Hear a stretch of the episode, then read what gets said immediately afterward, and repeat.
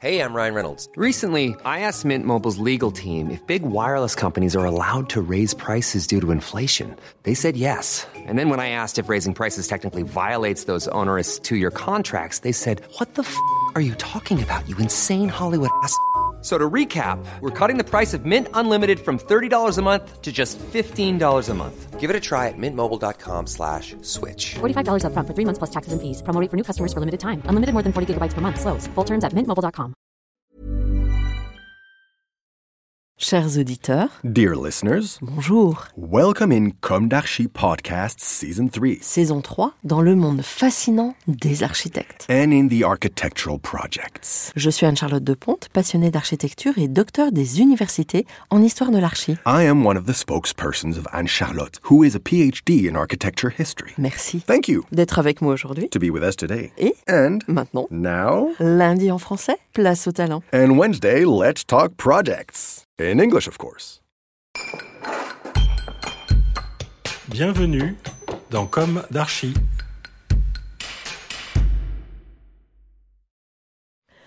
Hello everyone. Hello Raphaël Sayar. Hello.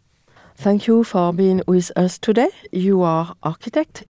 In two or three sentences, could you introduce us to your architectural practice?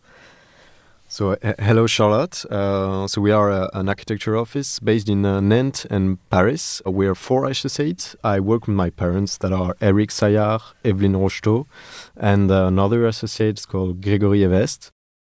We evolve in a wide range of programs, ranging from um, housings, dwellings, mixed use programs, as well as public facilities like schools, retirement homes, and everything. We, we really uh, have a, um, a lot of uh, different expertise in wooden structure uh, or concrete, uh, more uh, traditional uh, realization, and we also start uh, a new branch in urbanism. Okay.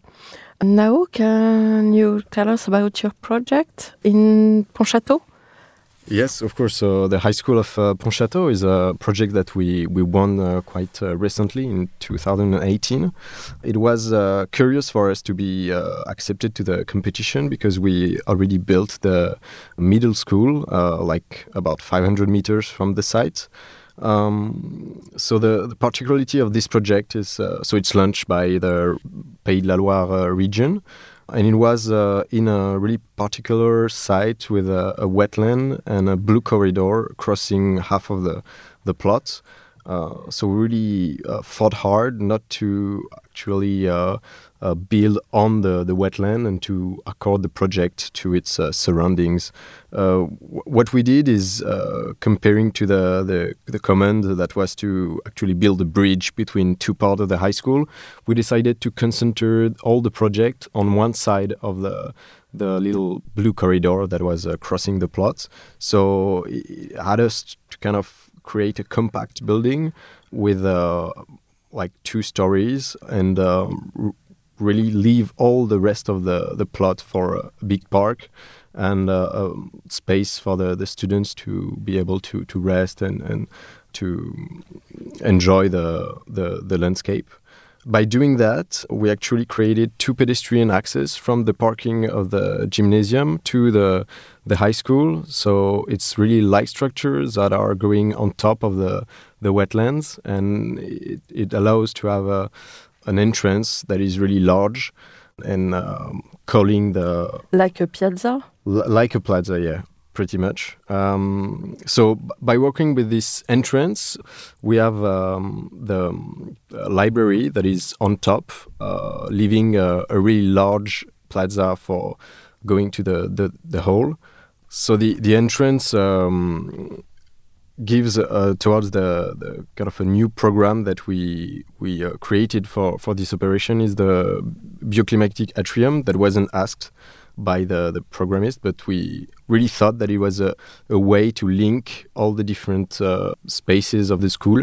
It's important to know that the, the high school is a, a, technical school as well as a regular high school, so you have really heavy pieces of uh, program Uh, like uh, aerofield uh, kind of construction for wooden work. so it's big pieces that are organized on the ground floor.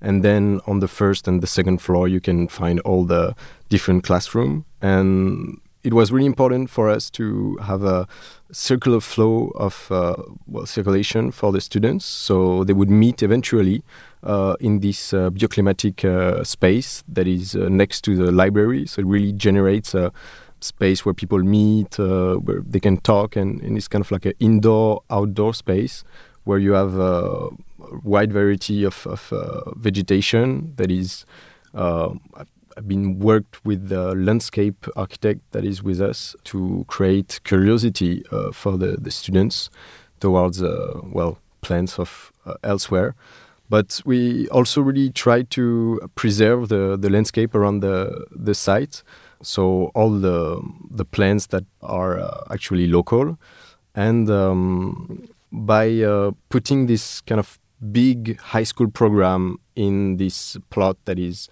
uh, kind of outside of the Pontchâteau city. We didn't want the building to look too massive and uh, to, to sit too much. So we decided to use um, metal, reflective metal, to be able to like blur the, the contour and to see the reflection of the beautiful landscape surrounding the, the building into its facade. So eventually we've seen the mock-ups of the facade and it really works well because you really see all the reflection that is cutted by the the frame of the of the metal cladding so we we will see that uh, eventually built and and I think it's when it's built that we're gonna see the the right effect another important thing for us uh, in this project was the the um, kind of um, ecological footprint uh, because it's uh, HQ, so environmentally uh, positive building. It has a label E2C1. So we had to kind of add a lot of uh, wooden component in the structure of the, the building. Most of the classrooms are actually in uh, wooden uh, beams and uh, pillars, which uh, gives the possibility to actually repartition afterwards the, the composition of the building.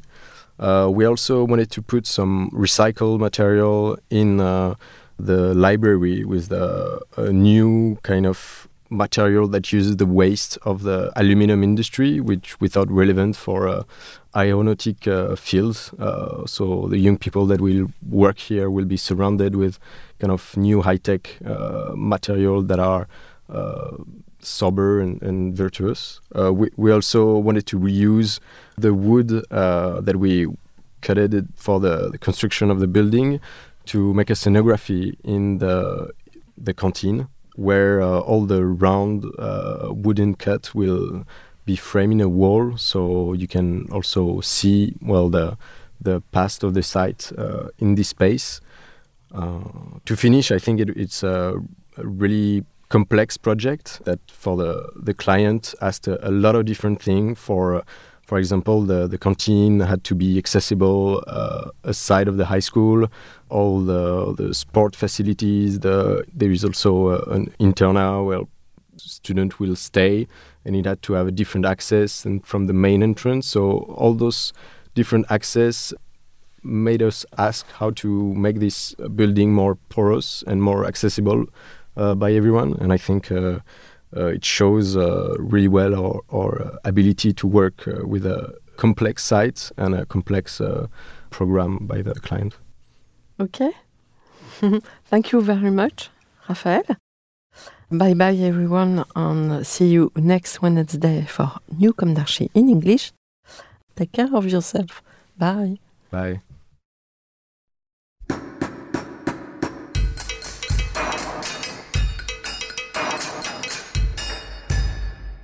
Thank you for listening. Thanks to Julien Rebour, sound engineer, who is collaborating with us today.